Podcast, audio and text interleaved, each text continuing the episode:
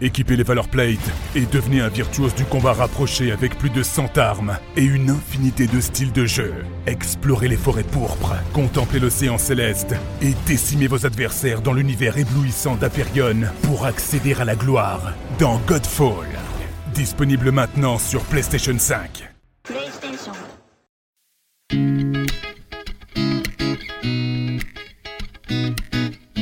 Les Français ont été confinés 55 jours et nous vous avons accompagné pendant cette période avec des témoignages de personnalités ou d'anonymes. Et maintenant, que retenir de ce moment si particulier? Comment se passe le déconfinement? Que faut-il en attendre pour notre vie de tous les jours et pour la planète? Nous avons eu envie de faire témoigner des personnalités sur ce monde d'après dont on parle tant. Bienvenue donc comme à la maison et maintenant. Nous sommes aujourd'hui avec Christophe Hutin, architecte et enseignant-chercheur à l'École nationale supérieure d'architecture de Bordeaux. Il réalisera également le pavillon de la France lors de la prochaine biennale d'architecture de Venise. Bonjour Christophe Hutin. Oui, bonjour à vous. Comment vous allez après euh, ces deux mois de confinement et ce retour à, la vie euh, normale de façon euh, progressive? Eh bien, je, je, vais bien. Je, oui, je vais bien. Je suis euh, chanceux parce que je vis dans une région qui est assez peu dense, où on a des jardins, on a un rapport avec euh, l'environnement qui est plutôt privilégié. Où on, peut, on a des, jardins potagers, on a des arbres, des fruits, des choses de la vie qui euh, parfois nous manquent un peu dans une période qui était un petit peu mortifère. C'est vrai que le rapport à la nature célèbre un peu la vie avec le printemps qui arrive. Donc euh, personnellement, je vais, très bien. Mais euh, j'ai quelques inquiétudes quand même et parfois quelques sentiments étranges sur, sur, notamment sur nos libertés, sur la démocratie dans pas mal de pays et, en particulier chez nous. Comment vous avez vécu ce confinement au niveau du travail? Vos projets ont été stoppés? Beaucoup de, projets ont été euh, non pas stoppés, mais ont été retardés, puisque euh, dans ma démarche d'architecte, je travaille beaucoup avec les, gens sur le terrain. Je suis toujours euh, au contact, au plus près des, situations dans lesquelles j'interviens. Donc il, a été délicat difficile de, nous rendre dans les lieux où on travaille et d'être au contact avec les personnes, les locataires, des, projets où on, on, réhabilite des logements, où on travaille avec, beaucoup de gens quoi, dans la société.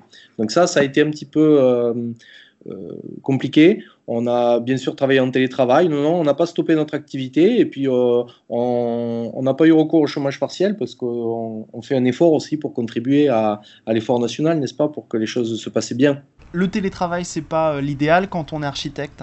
Euh, non, c'est pas du tout l'idéal. C'est même, euh, c'est même euh, absolument euh, contre-productif. L'architecture traite de l'environnement et elle traite de, l'humain. C'est un métier qui, dans lequel l'humain a une place centrale. Et donc, notamment moi, dans ma démarche de, travail, c'est quelque chose qui, est central. Et donc, travailler sans être en relation et en direct avec les, les, personnes, avec les gens avec qui on travaille, eh bien, c'est difficile, voire contre-productif. Voilà. Donc, le télétravail a énormément de limites.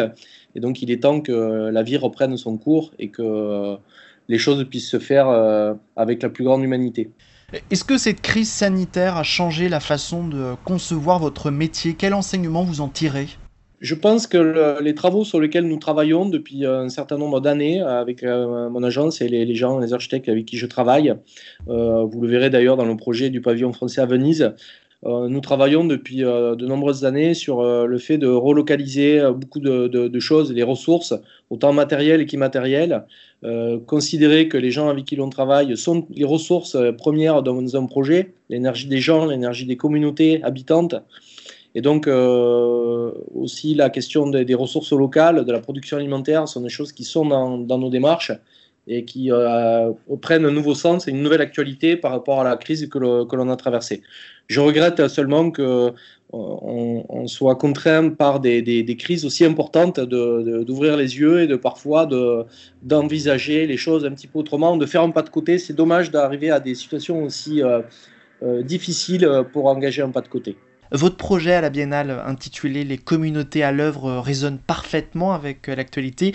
Il prend encore plus de sens après cette crise. C'est le, projet depuis un an sur lequel nous travaillons. Euh, met en avant la capacité des habitants et des communautés euh, dans les sociétés, dans les quartiers populaires, à transformer leur environnement construit et leur habitat et les, espaces communs dans lesquels ils évoluent. Et donc, partout, dans plusieurs études de cas que j'ai menées à travers le monde, au Vietnam, en Afrique du Sud, à Soweto, dans le township de Soweto, où j'ai moi-même appris l'architecture, euh, dans des communautés habitantes ici en France, à Bordeaux, euh, le quartier du Grand Parc, où on a rénové des bars de logements sociaux, euh, à Mérignac actuellement, où on rénove un quartier, une ancienne cité d'urgence et un quartier de maison, où les gens ont été très actifs depuis 50 ans. On voit que souvent, face aux difficultés, face aux problèmes, les personnes, les communautés habitantes sont une ressource incroyable de, transformation des lieux et donc de modification euh, de façon très positive des environnements construits, donc de ce qu'on appelle l'urbanisme, l'architecture et le paysage. Voilà, donc c'est ça que je voudrais célébrer dans cette exposition.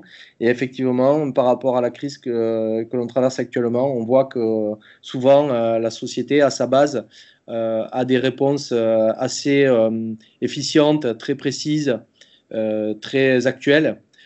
qui parfois sont en décalage avec des décisions plus verticales ou plus, qui sont prises à un autre niveau beaucoup plus technocratique. Là, il faudrait partir sur des euh, constructions euh, plus solidaires, par exemple, avec ce qu'on vient de vivre? Oui, même euh, avant d'avoir vécu cette crise, il faut être solidaire. C'est si on veut vivre ensemble, à un moment, il faut bien que les solidarités soient, soient dans nos pratiques. Et je l'ai dit, c'est vrai qu'on essaie de travailler avec les personnes en direct, en relation étroite avec les communautés habitantes. Et donc forcément, ça passe par beaucoup d'humanité. Et l'humanité, elle engage avec elle des principes de solidarité, de, voilà, d'attention à l'autre et d'attention aux choses. Alors j'ai lu quelque part que vous prenez une architecture de la frugalité, c'est-à-dire plus de bien-être avec moins de ressources. Alors oui, c'est pas moi qui ai employé ce terme-là, mais euh, je, l'accepte. Oui, effectivement, on essaie de trouver euh, avec très peu de moyens euh, comment avoir le maximum de plaisir, de confort et de, voilà de plaisir d'habiter dans les lieux où on se trouve. moi, j'ai personnellement appris l'architecture dans le township de Soweto l'année de l'élection de Nelson Mandela, en 1994. Et c'est vrai que j'ai construit le week-end des maisons avec des jeunes gens qui venaient de se marier. En quelques heures, on faisait une maison dans laquelle ils construisaient leur, euh, leur maison, mais pas que la maison, ils construisaient ce qu'on pourrait appeler leur foyer, c'est-à-dire le lieu où ils vont construire leur famille, où ils vont établir leur projet de vie. Et c'est vrai qu'en deux heures, on faisait des, maisons avec très peu de moyens. Et ça a été une expérience bouleversante pour moi et très, très euh, initiatrice de ma démarche d'architecte. Et c'est ce que j'ai à l'esprit toujours quand je travaille, c'est-à-dire comment est-ce que le plus simplement, avec la plus grande économie, la plus grande délicatesse, on peut faire des choses les plus efficientes et les plus euh, intéressantes pour que les gens en aient le bénéfice. Et on doit désormais euh, tendre de plus en plus vers euh, ce genre de modèle? Bah écoutez, je c'est pas une approche, je suis pas doctrinaire dans ma, formulation. ce que je dis, c'est que c'est moi, c'est ma c'est ma motivation, quoi. C'est la façon dont j'ai construit ma démarche d'architecte. Et effectivement, je pense que engager l'architecture sur ce plan-là, permettrait d'avoir des objets peut-être euh, un peu moins mortifères, un peu plus en relation avec les nécessités et avec les désirs des habitants. On a lié cette crise sanitaire à celle de l'écologie. Qu'est-ce que peut apporter l'architecture dans le monde d'après-Covid L'architecture, euh, elle permet d'avoir un rapport au monde peut-être plus pertinent, plus efficace, plus intime. Et donc, euh, on l'a vu, je pense que la population confinée a sûrement re-questionné son rapport à son habitat, à son environnement construit, à l'espace public, à l'espace du commun, comment on vit avec les autres dans les espaces communs d'une résidence, d'un immeuble, euh, d'un ensemble de maisons. Euh, j'espère que des lignes vont bouger sur ces sujets pour que justement la façon d'aborder nos environnements construits soit peut-être un peu plus euh, solidaire, plus productive de commun. Voilà, j'ai envie de sortir de la notion de public pour aller vers le commun, c'est-à-dire euh, quelque chose où l'individu a, sa place et, peut, avec les autres, construire un monde commun euh, souhaité et qui répond à une nécessité et qui donc est efficace sur le plan de, de ce qu'il engage. Voilà. Et vous y croyez, il va y avoir cette prise de conscience? Eh bien, écoutez, j'espère, j'espère. En tout cas, on voit bien que sur, euh, on est dans un système qui est problématique sur le plan de l'économie, sur le plan politique. On est dans un système qui veut pas mourir, et donc on injecte euh, beaucoup d'argent qu'on n'avait pas depuis 20 ans pour d'autres sujets. Et donc on injecte des milliards pour euh, sauver des choses qui sont peut-être pas sauvables d'ailleurs. Et donc j'espère que cette crise va amener à une prise de conscience de pas mal de choses sur nos déplacements, sur nos modes de vie, sur nos, modes de, de circuler, sur voilà, sur notre rapport à l'environnement, sur notre rapport au paysage. Et j'espère qu'on euh, euh, qu'on observera plus pour construire moins à l'avenir et qu'on sera un peu décroissant peut-être, j'ose employer le mot, quoi, qui fait peur à tout le monde, mais qui pourtant me semble être quelque, une piste intéressante à creuser dans les, les années qui viennent. Donc là, il faut réinventer l'architecture. Eh bien, oui, il faut réinventer le monde euh, tous les jours. Je crois que c'est l'objectif qu'on devrait se donner, et pour euh, voilà, de façon joyeuse et pour euh, voilà, pour qu'on puisse avoir un, monde un peu plus séduisant ou un peu plus attrayant pour pour tout le monde surtout. Vous êtes enseignant-chercheur à Bordeaux. Il y a aussi cette prise de conscience chez les personnes que vous formez? Écoutez, les... oui, je trouve que les jeunes générations sont extrêmement sensibles au, sujet que nous avons abordé dans cet échange. Euh, les jeunes étudiants sont très préoccupés par la façon dont euh, on habite le monde, dont on le, conçoit, et ils ont aussi une préoccupation pour les autres, c'est-à-dire pour, euh, des, des, situations qui pourraient paraître problématiques dans les quartiers populaires en France, mais ils regardent aussi à l'international et ils ont envie d'apprendre et ils ont envie aussi de contribuer à un monde meilleur, plus juste, plus, euh, euh, voilà, plus, euh, moins hiérarchisé, peut-être un peu plus horizontal. Et ça, c'est une préoccupation des jeunes générations. Et donc, on le voit, je pense qu'il y a aujourd'hui dans notre société peut-être quelque chose qui est à réinventer aussi dans le rapport entre les anciennes et entre les anciens et, la jeune génération, qui aspire à un idéal que peut-être la formation, l'enseignement supérieur n'est pas euh, en capacité de lui proposer, de lui donner. Euh, dernière question avec euh, cette crise, il y a des choses que vous n'allez plus faire comme avant? Oui, je crois que je vais sûrement un petit peu changer dans mes façons de me déplacer, de voyager. c'est vrai que j'ai beaucoup voyagé dans, ma carrière.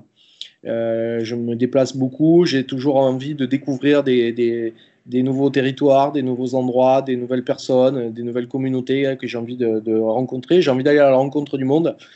Et c'est vrai que peut-être euh, nos déplacements doivent un petit peu changer. Et finalement, euh, le monde est très divers et très intéressant euh, tout autour de nous. Et peut-être qu'on n'a pas besoin de parcourir la planète pour, pour rencontrer l'autre et pour faire face à l'altérité qui est nécessaire pour évoluer. Merci beaucoup Christophe Hutin et rendez-vous donc à la prochaine biennale d'architecture de Venise. Avec grand plaisir, je vous y, attendrai. Retrouvez cet épisode ainsi que nos autres productions sur le mur des podcasts et aussi sur notre application Ouest France. N'hésitez pas à nous mettre 5 étoiles si vous avez aimé ce programme.